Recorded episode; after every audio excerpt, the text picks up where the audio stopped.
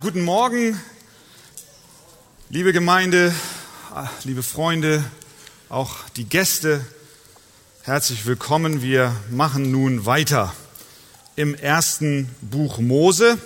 Und ich lade euch ein, dass ihr aufsteht. Nehmt doch gerne eure Bibeln zur Hand und schlagt 1. Mose Kapitel 37 auf. Und dort lesen wir zunächst einmal von Vers 12 bis 25. 1. Mose 37 von Vers 12 bis 25. Als aber seine Brüder nach Sichem gegangen waren, um die Schafe ihres Vaters zu weiden, da sprach Israel zu Josef, Weiden nicht deine Brüder die Herde in Sichem? Komm, ich will dich zu ihnen senden. Er aber sprach, hier bin ich. Da sprach er zu ihm, geh doch und sieh, ob es gut steht um deine Brüder und ob es gut steht um die Herde und bring mir Bescheid. So sandte er ihn aus, so sandte er ihm aus dem Tal Hebron und er wanderte nach Sichem. Da traf ihn ein Mann, als er umherirrte auf dem Feld. Der fragte ihn und sprach, was suchst du? Er antwortete, ich suche meine Brüder. Sag mir doch, wo sie weiden. Der Mann antwortete, sie sind von hier fortgezogen, denn ich hörte sie sagen, lasst uns nach Dothan ziehen. Da ging Josef seinen Brüdern nach und fand sie in Dothan. Als sie ihn nun von ferne sahen, ehe er in ihre Nähe kam, beschlossen sie, ihn heimlich umzubringen. Und sie sprachen zueinander, seht, da kommt der Träumer daher. Und nun kommt und lasst uns ihn töten und in eine Zisterne werfen und sagen, ein böses Tier habe ihn gefressen, dann wollen wir sehen, was aus seinen Träumen wird. Als Ruben dies hörte, rettete er ihn aus ihren Händen, indem er sprach, wir wollen ihn nicht ums Leben bringen. Und weiter sprach Ruben zu ihnen, vergießt kein Blut, werft ihn in die Zisterne dort in der Wüste, aber legt nicht Hand an ihn. Er wollte ihn aber aus ihrer Hand erretten und ihn wieder zu seinem Vater bringen. Und es geschah, als Josef zu seinen Brüdern kam, da zogen sie ihm das Gewand aus, den bunten Leibrock, den er trug, und sie ergriffen ihn und warfen ihn in die Zisterne. Die Zisterne aber war leer und es war kein Wasser darin. Darauf setzten sie sich nieder, um zu essen. Amen. Soweit. Nehmt Platz.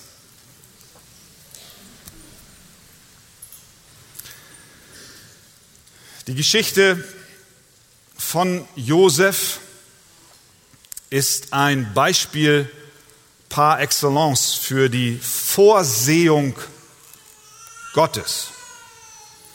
Gott regiert souverän die Welt und webt alles, was geschieht, in seinen guten Plan ein. Sogar das Böse, das dem Josef hier begegnete, ließ Gott derart wirken, dass er zu seinem Ziel mit Josef kam und auch mit Jakob und mit den Brüdern, ja, und wenn wir die ganze Geschichte sehen, sogar am Ende mit dem Volk Israel kam. Denn das, was wir hier sehen, ist eingewoben in eine größere Geschichte. Als Gott den Abraham rief und mit ihm einen Bund schloss in 1. Mose 15, da öffnete Gott dem Abraham ein Stück weit den Blick dafür, was Gott mit den Nachkommen, die er dem Abraham verheißen hat, vorhat. Er sagt dort, du Abraham, und das war Jahrzehnte bevor diese Geschichte mit Josef stattfand, du Abraham sollst mit Gewissheit wissen, dass dein Same, deine Nachkommen, Fremdlinge sein werden in einem Land, das ihnen nicht gehört. Und man wird sie dort zu Knechten machen und 400 Jahre lang demütigen. Und danach sollen sie mit großer Habe ausziehen.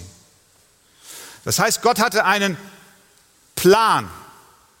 Er hatte etwas vor mit den Nachkommen des Abraham. Doch bevor sie das verheißene Land später betreten sollten, Kanaan, mussten sie nach Gottes Plan 400 lange Jahre als Fremdlinge in Ägypten ausharren. Drei Generationen später, nachdem Gott dem Abraham dies gezeigt hat, finden wir nun hier Josef von seinen Brüdern hinterlistig überwältigt. Und als sie ihn in die Zisterne warfen, hatte er keine Ahnung, dass er just in diesem Augenblick eine Hauptrolle in dieser großen Heilsgeschichte Gottes spielte. Keine Ahnung. Er wusste nicht, was gerade jetzt vor sich ging. Er wusste nicht, was Gott vorhatte, als man ihm in die Grube warf, denn er sah ja nicht das Ende der Geschichte, so wie du und ich heute wissen, wie alles ausging. Und ich glaube, das ist auch der Grund, warum wir Geschichten wie diese in der Bibel finden. Weil wir in gewisser Hinsicht genau wie Josef sind. Wir sind allesamt Charaktere in einer Geschichte, dessen Autor Gott ist. Und auch wir befinden uns manchmal in Situationen, in denen wir keine Ahnung haben, was Gott gerade tut.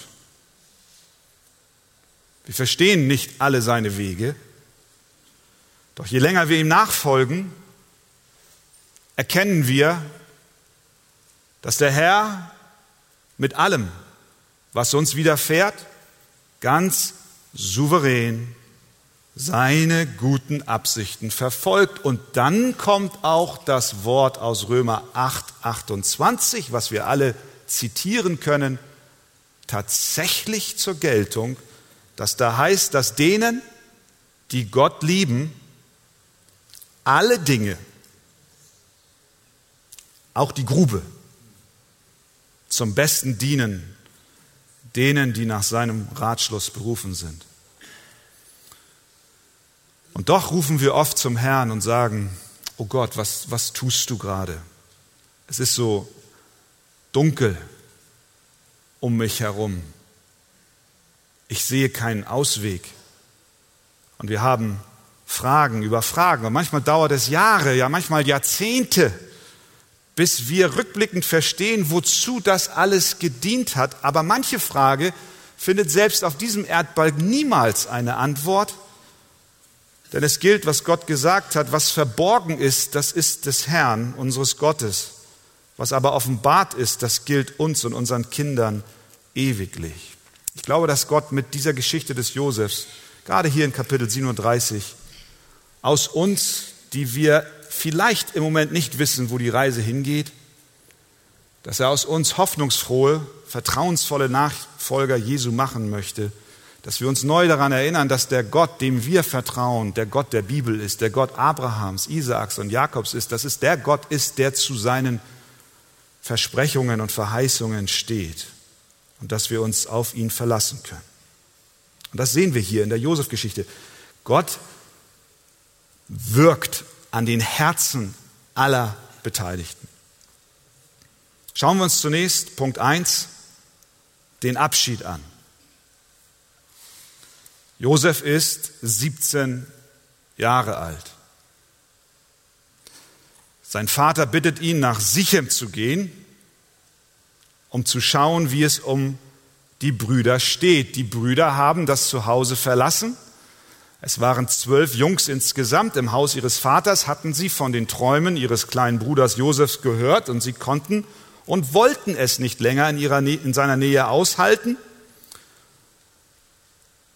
Und so verlegten sie ihre Tätigkeit nach Sichem, weit weg von Hebron, dem Haus ihres Vaters. Und Jakob sagt zu Josef, der alleine zurückgeblieben ist bei ihm, geh doch Vers 14, und sieh, ob es gut steht um deine Brüder und ob es gut steht um die Herde und bring mir Bescheid.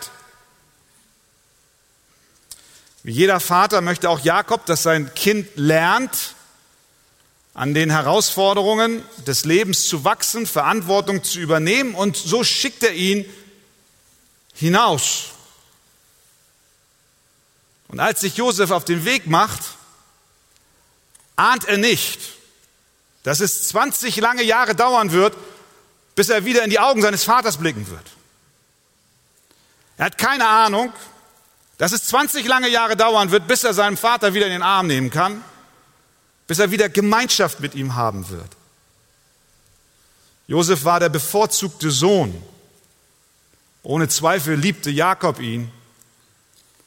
Und weil er der bevorzugte Sohn war, glaube ich fest daran, dass Jakob lange stand und geschaut hat, wie sein Josef dort am Horizont immer kleiner wurde. Vielleicht auch manch ein Gruß per Hand wurde noch ausgetauscht. So ein Abschied ist eine bittersüße Angelegenheit. Das ist auch der Grund, warum Bahnhöfe und Flughäfen so interessante Orte sind. Abschied.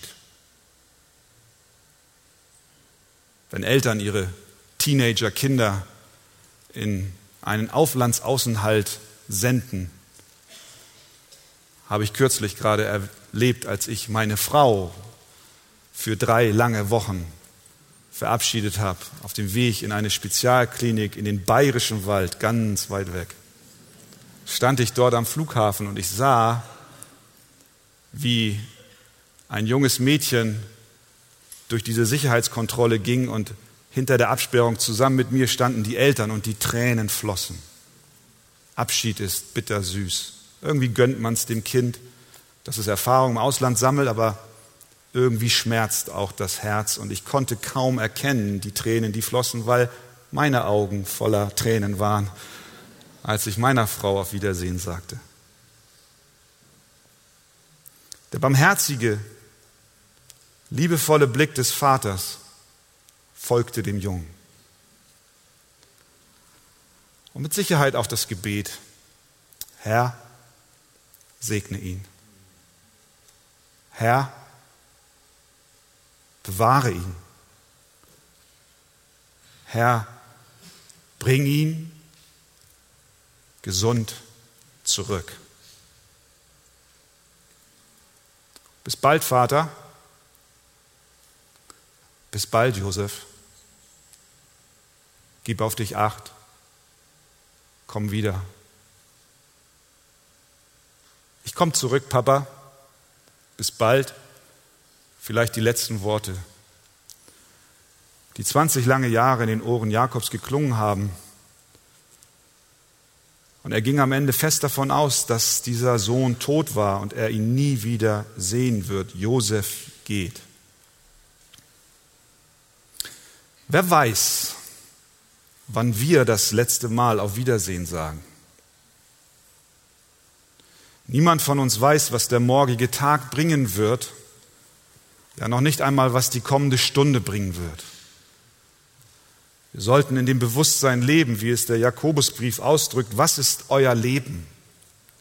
Ein Rauch seid ihr, der eine kleine Zeit bleibt und dann verschwindet. Dagegen sollt ihr sagen, wenn der Herr will, werden wir leben und dies oder das tun. Ich glaube, diese Haltung ist eine gesunde, stets damit rechnend, dass Gottes Wege ganz anders sein können als wie unsere Pläne. Zweitens schauen wir uns die Brüder an.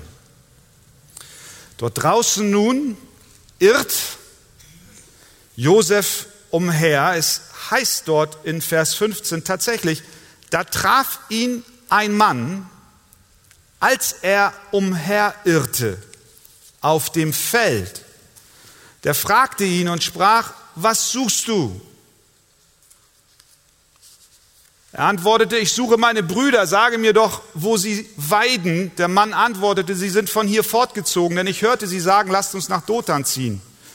Wir sehen Josef hier hilflos ohne den Schutz seines Vaters. Er trifft einen Fremden.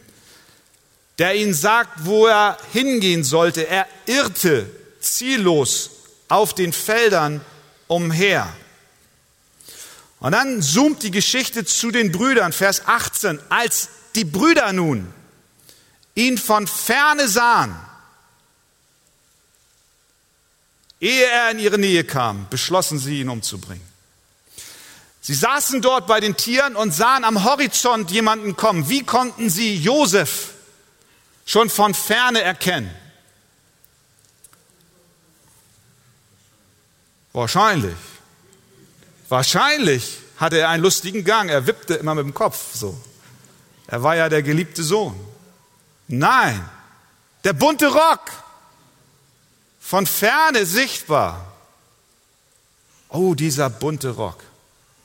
Wie hat dieser bunte Rock die Brüder bis dahin schon so gequält? Dieser bunte Rock stand für etwas. Er stand für die Bevorzugung des Josefs vor seinen Brüdern. Der bunte Rock war Symbol der Liebe des Vaters zu diesem einen Sohn. Der bunte Rock war ausschlaggebend für sie, dass sie in ihrem Hass ihn ablehnten. Als sie ihn sahen, wurden sie zornig noch bevor er sie überhaupt erreichte, noch bevor sie seine Stimme hörten, noch bevor sie wussten, warum er überhaupt kommt,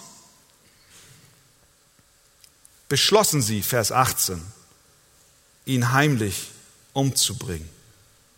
Er war kaum am Horizont erschienen. Da, Vers 19, sprachen sie zueinander, seht, da kommt der Träumer daher und nun kommt und lasst uns ihn töten und in eine Zisterne werfen und sagen, ein böses Tier habe ihn gefressen, dann wollen wir sehen, was aus seinen Träumen wird. Das war ja nicht der Beginn ihres Hasses. Das begann schon vorher, wie uns das Kapitel 37 deutlich macht. Da war schon die Wurzel der Abneigung und Ablehnung in ihren Herzen vorhanden. Da war schon ein Same gelegt. Und was haben sie in all diesen Jahren getan, in dieser Zeit, die zwischen diesen beiden Ereignissen lag? Sie haben diesen Samen des Hasses begossen und kultiviert. Sie haben sich gegenseitig heiß gemacht, gegenseitig aufgebracht. Und nun ging dieses hässliche Gewächs in ihnen auf. Dieser Hass war vollkommen unverhältnismäßig gegenüber Josefs Verhalten. Wenn dieser Junge wirklich ein so gemeiner Typ gewesen wäre, der hinterlistig mit ihnen umgegangen wäre, dann hätte man vielleicht aus menschlicher Perspektive noch verstehen können, warum sie so eine Abneigung hatten. Aber hat er sich den Mantel selber gekauft? Nein, der Mantel wurde ihm geschenkt. Hat er sich die Träume selbst ausgedacht? Nein, die Träume kamen von Gott. Vielleicht hat er sich nicht immer ganz klug verhalten, als er sich dann beim Frühstückstisch hinsetzte und sagte, wisst ihr was, ich habe geträumt, ihr werdet euch eines Tages alle vor mir verbeugen. Gut, das ist taktisch eine vielleicht fragwürdige Sache, aber Gott hat es ihm geheißen. Warum? Weil es einen Plan hat, weil es einen Plan, eine Stelle einnimmt in dem Plan, den Gott vorhat. Nein, was wir sehen an den Brüdern ist, wie abgrundtief boshaft der Mensch ist. Und Josef spürte den Hass seiner Brüder. Er fühlte ihre Gefühlskälte ihm gegenüber. Er spürte, wie sie ihm den Rock vom Leib mit Gewalt rissen. Und als sie ihn in diese Zisterne warfen, die eine flaschenförmige Kontur hatte, mit einem kleinen Loch oben am Himmel sah er etwas. Keine Chance hatte er, sich zu befreien. Er prallte am Boden der Grube hart auf. Ich glaube, wir müssen an dieser Stelle wirklich einmal uns vor Augen führen, was das für diesen Jungen bedeutet hat. Wir kennen diese Texte schon seit der Kinderstunde und sind so bekannt mit ihnen. Als er dort unten ankommt, erinnern sich die Brüder rückblickend daran, Kapitel 42, was er dort gerufen hat. Sie sagen in Vers 21, wir sahen die Drangsal seiner Seele, als er uns um Erbarmen anflehte. Wir aber hörten nicht auf ihn. Und was machen die Brüder? Vers 25. Darauf setzen sie sich nieder, um zu essen. Unten schreit der kleine Bruder, fleht sie an um Gnade und oben setzen sich die Jungs hin und holen ihre Butterbrotstulle raus. Das ist ein Bild darüber, was die Sünde und der Hass in den Herzen von uns Menschen bewirken kann. Die Sünde ist grausam, furchtbar. Auch wenn Gott diese bösen Absichten in die Erfüllung seines guten Planes einwebt, ist Gott selbst doch niemals für das Böse verantwortlich. Die Verantwortung für diese böse Tat tragen ganz allein die Brüder. Für jede Sünde unseres Lebens werden wir persönlich von Gott zur Rechenschaft gezogen. Ähnlich ist es mit der Kreuzigung Jesu gewesen. Gott hatte einen Plan, seinen Sohn an das Kreuz zu senden. Und er hat damit eine Heilsabsicht verfolgt. Aber die Verantwortung für die böse Tat, dass Christus gekreuzigt wurde, trägt nicht Gott, sondern die Menschen, die dieses Unrecht am unschuldigen Herrn getan haben. Das sagt Jesus und der Sohn des Menschen, sagt er in Lukas 22, geht zwar dahin, wie es bestimmt ist, aber wehe dem Menschen, durch den er verraten wird. Die Verantwortung für unsere Sünden tragen wir selbst. Wir können sie nicht auf Gott abwälzen. Dennoch benutzt Gott das Böse, um seine guten Absichten in Erfüllung zu bringen. Deswegen werden wir persönlich auch niemals einfach so davonkommen, sondern wir alle müssen uns eines Tages vor dem lebendigen Gott verantworten. Und hinter dem allen steckt eine noch tiefere Wahrheit. Wir spüren bereits jetzt an dieser Stelle in der Geschichte, dass ganz offensichtlich die Hand Gottes auf dem Leben des Josefs ruhte. Dieser Josef, der von Gott Träume bekam, die ihm erklärten und auch seinen Brüdern deutlich machten, dass er eine Vorrangstellung innerhalb dieser Familie hatte, ist offensichtlich ein Mann, mit dem Gott noch etwas vorhat. Er sollte der sein, durch den die Verheißungen Gottes weitergetragen werden. Damals nach dem Sündenfall sagte Gott, ich will Feindschaft setzen zwischen der Schlange und der Frau und zwischen ihrem Nachkommen und auch dem Nachkommen der Schlange. Der Nachkomme der Frau soll den Kopf zertreten und die Schlange wird ihm in die Ferse stechen. Über eines sind wir uns, glaube ich, alle einig, dass Josef ein Nachkomme der Frau ist.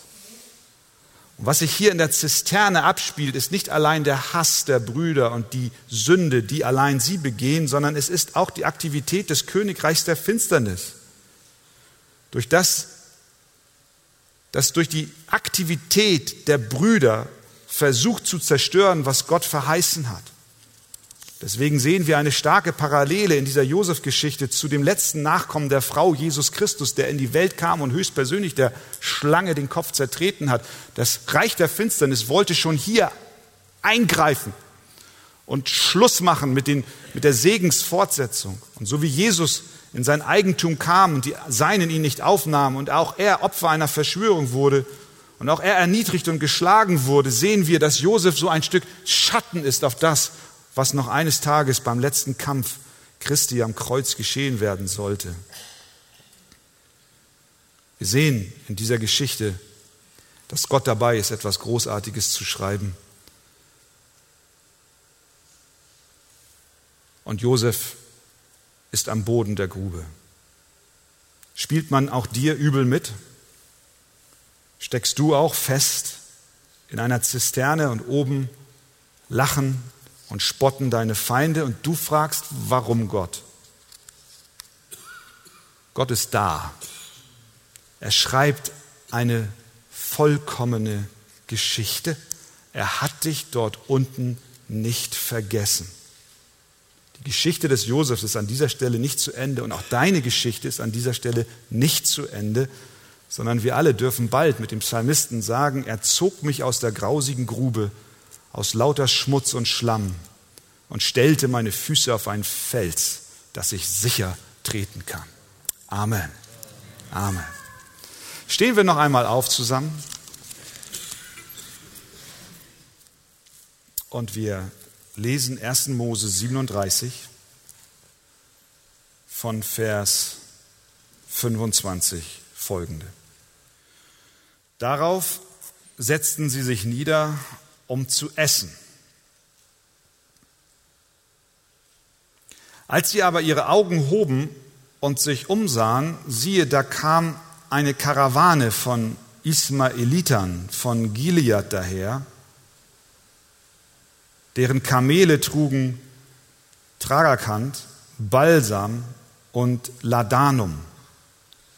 Und sie zogen hinab, um es nach Ägypten zu bringen. Da sprach Judah zu seinen Brüdern, was gewinnen wir damit, dass wir unseren Bruder töten und sein Blut verbergen? Kommt, wir wollen ihn den Ismaeliten verkaufen und nicht selbst Hand an ihn legen, denn er ist unser Bruder, unser Fleisch. Und seine Brüder stimmten zu. Als nun die midianitischen Kaufleute vorbeikamen, zogen sie Josef aus der Zisterne herauf und verkauften ihn den Ismaelitern für 20 Silberlinge und diese brachten Josef nach Ägypten. Als nun Ruben zur Zisterne zurückkam, siehe, da war Josef nicht mehr in der Zisterne. Da zerriss er sein Gewand, kehrte zu seinen Brüdern zurück und sprach, der Knabe ist verschwunden. Und ich, wo soll ich hin?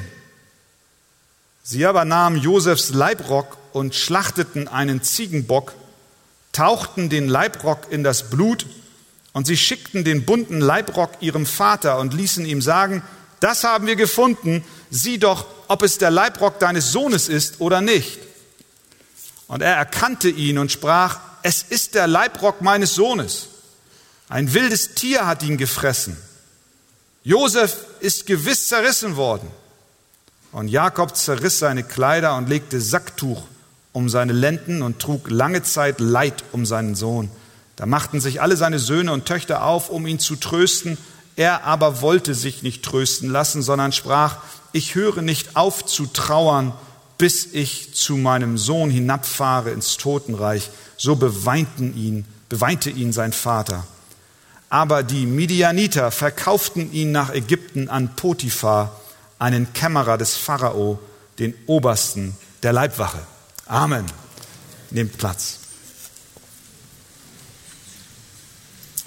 Die Geschichte, wir haben es gesehen, von Josef ist ein Paradebeispiel für die Vorsehung Gottes. Das heißt, Gott regiert die Welt und er webt alles, was geschieht, in seine guten Pläne ein, auch das Böse. Er ist selbst nicht verantwortlich für das Böse, aber er benutzt es, um seine Pläne in Erfüllung kommen zu lassen. Und so sehen wir, dass das im Leben des Josef war, aber dass er nicht nur mit Josef zu einem bestimmten Ziel kam, sondern auch mit Jakob und den Brüdern. Schauen wir uns nun den Jakob unter diesen Vorzeichen einmal an. Dieser Mann hatte bis hierher schon sehr viel in seinem Leben durchgemacht und auch sehr viel gelernt.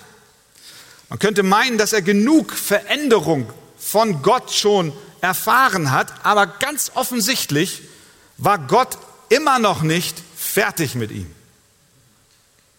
Er war schon im fortgeschrittenen Alter. Er starb mit 147 Jahren in Ägypten. 20 Jahre waren sie getrennt. Er muss schon ziemlich fortgeschritten im Alter gewesen sein.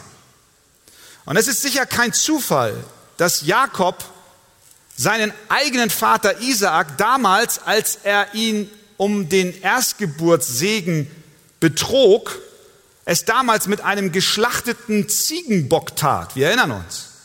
Das Fell und das Fleisch. Und nun ist er selbst dran. Durch das Blut des Ziegenbockes betrügen die Brüder nun ihren Vater. Schlachten einen Bock, tunken das zerrissene Kleid rein in das Blut, lassen es zum Vater bringen und sagen, schau mal, ob es nicht das Gewand deines Sohnes ist. Da müssen wir uns doch wirklich die Frage stellen, mein lieber Mann, hat Jakob nicht in all den Jahren schon genug gelernt? Hat er nicht schon die Lektion verstanden, was es heißt und wie es sich anfühlt, betrogen zu werden? Ja, er war ein schlimmer Junge. Damals, als er in das Zelt seines Vaters ging, sich verkleidete, sich als sein Bruder Esau ausgab.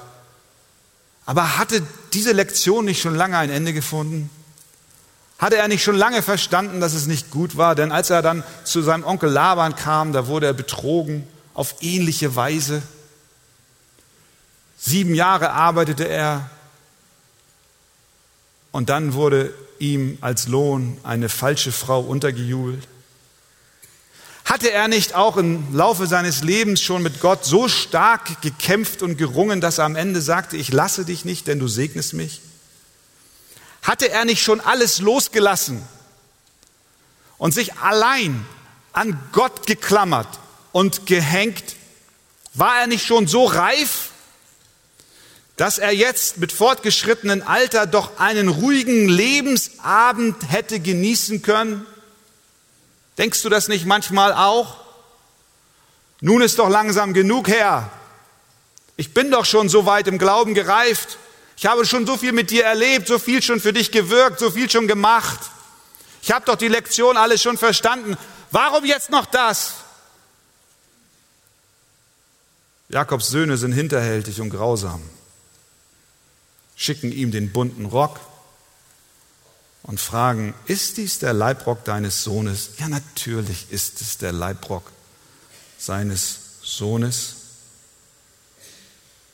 Und Jakob, Vers 34, zerriss seine Kleider und legte Sacktuch um seine Lenden und trug lange Zeit Leid um seinen Sohn. Sehen wir, dass Gott in seiner Vorsehung und in der Verwirklichung seiner Pläne auf übernatürliche Weise im Leben der verschiedenen Charaktere etwas bewirkt, was zu ihrem Besten dient? Das kann nur Gott durch ein Ereignis vielschichtig wirken. Denn jetzt war es nicht allein Josef unten in der Grube, der sich diese Frage stellte, Gott, was hast du vor? Sondern sicher hat auch Jakob sich die Frage gestellt, Gott, warum? Warum hast du mir meinen geliebten Sohn Josef genommen? Wenn es wahr ist, so hart es sich vielleicht auch für manches Ohr anhören mag, aber wenn es wahr ist, dass Gott alle Dinge zum Besten seiner Kinder geschehen lässt, dann muss dies auch für Jakob in dieser äußerst bitteren Stunde gegolten haben. Sonst wäre der Vers aus Römer 8, 28 nicht gültig, dann müssten wir ihn rausstreichen. Gott war mit Jakob noch nicht am Ende. Offensichtlich musste er noch tiefer. Er entließ ihn nicht in den wohlverdienten Ruhestand mit einer Rente für einen Glaubenshelden und Glaubensvater. Nein, Jakob, es ist noch nicht so weit.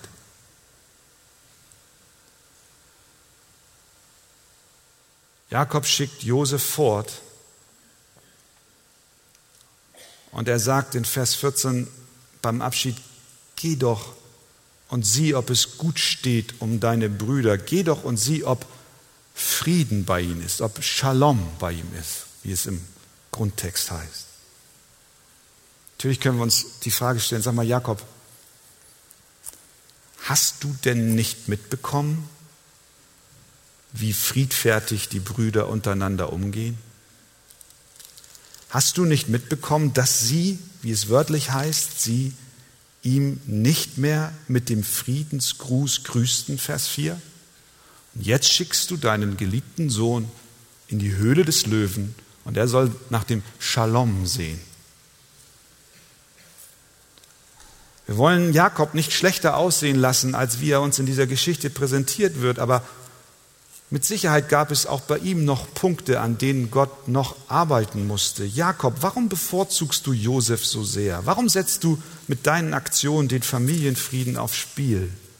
Hatte er nicht im selben Haus gelebt? Wie konnte er so blind und unsensibel sein, Josef zu den Brüdern zu schicken, damit der, den sie schon lange nicht mehr grüßten, nach ihrem Frieden sehen sollte? Vielleicht war es ein Versuch zur Wiederherstellung des Familienfriedens, bestimmt wunderbare Motive, aber irgendetwas, was auch immer es war, fehlte bei Jakob und eins ist deutlich, Gott war noch nicht fertig mit ihm. Der göttliche Arzt muss immer und immer wieder operieren, weil der Patient eine noch tiefere Behandlung nötig hat. Das ist bei uns allen im Leben so. Gott ist noch nicht fertig mit uns. Gott wird mit uns fertig sein, wenn wir einziehen ins himmlische Reich. Bis dahin sind wir auf einer Pilgerreise. Wir können nicht und wir brauchen nicht erwarten, dass wir in das Ziel einlaufen, bevor wir das Ziel erreicht haben. Und solange wir noch auf dem Weg sind, wird Gefahr da sein, werden Angriffe da sein, werden Gruben da sein, werden Anfechtungen uns begegnen. Und in all dem hat Gott einen Plan, auch wenn wir ihn jetzt nicht sehen. In all dem wirkt er alles zum Besten für seine Kinder und auch hier bei Jakob. Er muss nochmal das Messer ansetzen, nochmal operieren, er muss noch tiefer gehen und Jakob hätte bestimmt alles Recht der Welt gehabt zu denken, Gott, du bist schon fertig mit mir. Und Gott sagt, nein, mein Junge, nein, mein Kind, ich, ich muss nochmal schneiden. Es ist wie, vielleicht hat das der ein oder andere schon erlebt, wenn ein geliebter Verwandter im Operationssaal ist und du bist auf dem Flur und du wartest und du betest. Und nach Stunden kommt der Arzt raus und er sagt, es tut mir leid, wir müssen noch tiefer gehen. Die Wucherung ist noch tiefer. Und wir in der Grube, wie Josef oder unter dem freien Himmel wie Jakob fragen natürlich, warum Herr? Und wir stellen auch die Frage, die wir jedem Chirurgen fragen, wie oft haben Sie diese Art Operation schon vorgenommen? Wie hoch ist denn Ihre Erfolgsquote, um alles rauszuholen? Und Gott, der Arzt, sagt dir als seinem Kind, mein Kind, ich operiere schon seit Beginn der Welt. Und ich habe noch nie einen Schnitt gesetzt, der falsch war. Jeder Handgriff dient dazu, dass du Hilfe bekommst, verwandelt wirst in das Bild Jesu Christi.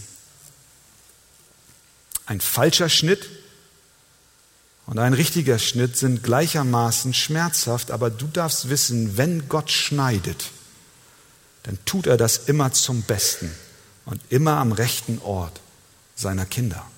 Es gilt dir und auch mir. Natürlich bleiben Fragen offen. Auch bei Jakob. Wir möchten die Fragen am liebsten schon gestern beantwortet haben, aber Gott beantwortet nicht gestern unsere Fragen. Dann hätten wir sie heute nicht. Es kann Jahre dauern, Jahrzehnte dauern. Und manche Frage werden wir erst im Himmel beantwortet bekommen. Jakobs letzte Worte in dieser Geschichte sind diese, Vers 35, ich höre nicht auf zu trauern, bis ich zu meinem Sohn hinabfahre ins Totenreich. Und Jakob hatte keine Ahnung, dass das nicht eintreten wird. Denn Gott hatte schon Vorkehrung getroffen. Er sollte seinen Sohn wiedersehen. Fortsetzung folgt, wir wollen nicht vorgreifen.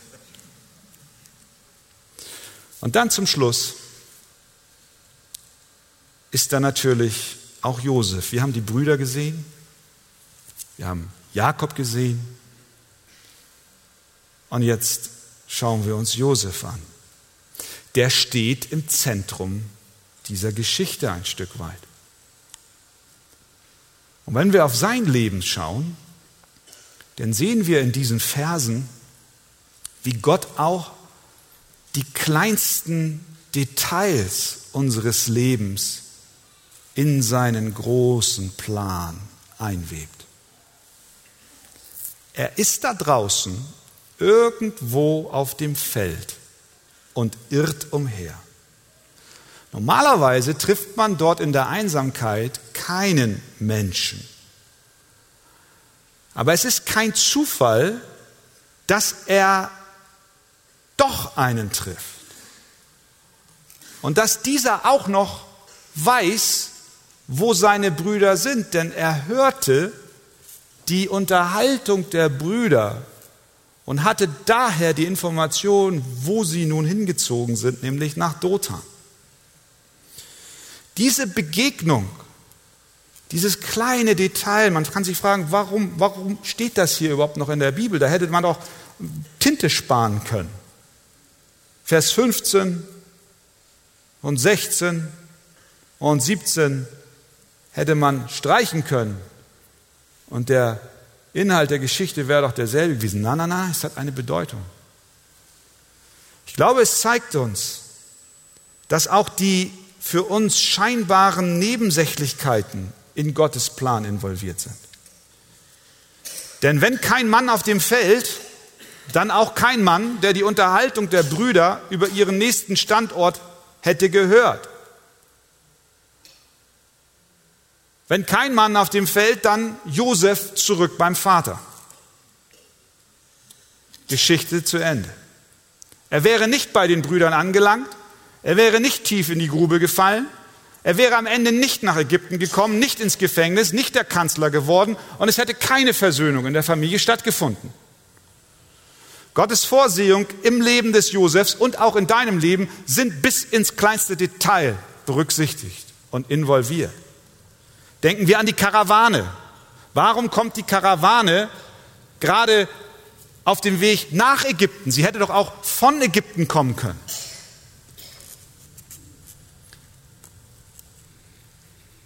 Kein Mann auf dem Feld, kein Exodus aus Ägypten, kein Exodus aus Ägypten, kein Passalam, kein Passalam, kein Kommen des Sohnes Gottes, kein Kommen des Sohnes Gottes, keine Predigt des Evangeliums, keine Predigt des Evangeliums bis an die Enden der Welt und du und ich wären heute keine Christen, wenn er nicht den Mann getroffen hätte.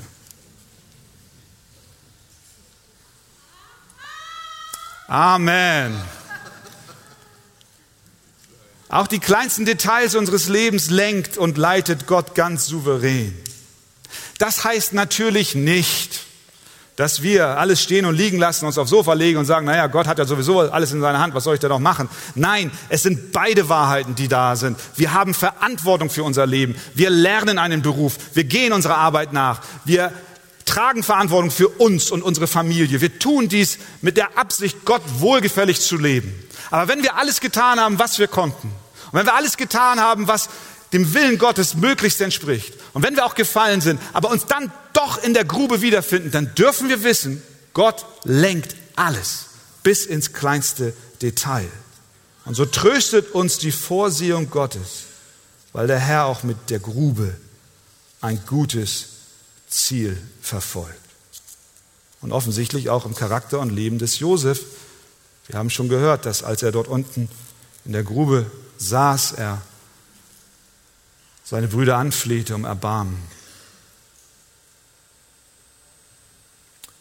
Vielleicht war es das erste Mal in seinem Leben, dass er überhaupt jemanden um etwas anflehte, als der Lieblingssohn von Jakob, der alles bekam. Ein Mantel und was er sonst noch so hatte. Die Sonne schien über sein Leben. Er hatte offensichtlich auch außergewöhnliche natürliche Begabung. Das wird dann ja sichtbar nachher in Ägypten, wie er einen Aufstieg erlebte und bis zum Kanzler sich hocharbeitete. Gottes Gunst lag über ihm. Und jetzt hier in der Grube fängt er an zu flehen. Und ich bin mir ziemlich sicher, dass er nicht nur seine Brüder anflehte, ihn zu retten, sondern dass er auch Gott anflehte, den Gott seines Opas und den Gott seines Vaters. Und dass er Gott bat, rette mich aus dieser Grube. Was tut Gott hier? Er entledigt Josef von aller Selbstgenügsamkeit und allem Stolz. Und während er dies tut, rüstet er ihn aus, nicht nur seiner Familie, sondern auch den Nationen größten Segen zu bringen. O Gott, sei mir gnädig, hol mich hier raus und führe mich zu meinem Vater zurück. Und was hat Gott gesagt als Antwort auf diese Bitte? Nein. Ich hole dich nicht jetzt hier heraus und ich führe dich nicht jetzt zu deinem Vater. Jesus hat auch mal den Vater um etwas gebeten. Wenn es dein Wille ist, Herr, dann lasse diesen Kelch an mir vorübergehen. Und was hat Gott, der Vater, gesagt?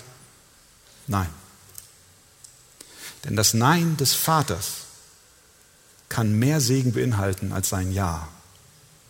Wir fixieren uns auf sein Ja. Wir wollen immer, dass er Ja sagt, dass er sofort und unmittelbar uns rausholt, raushilft und wir wir sagen, wir halten es nicht mehr aus und wir können nicht mehr und ich bin am Ende meiner Kraft.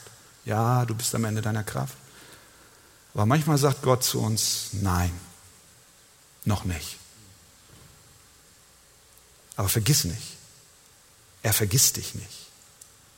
Er lässt dich nicht in der Grube, sondern er zieht dich heraus aus dem Schlamm und Dreck und er wird deine Füße auf den festen Fels stellen. Vertraue ihm, folge ihm, glaube ihm. Möge Gott uns helfen. Amen.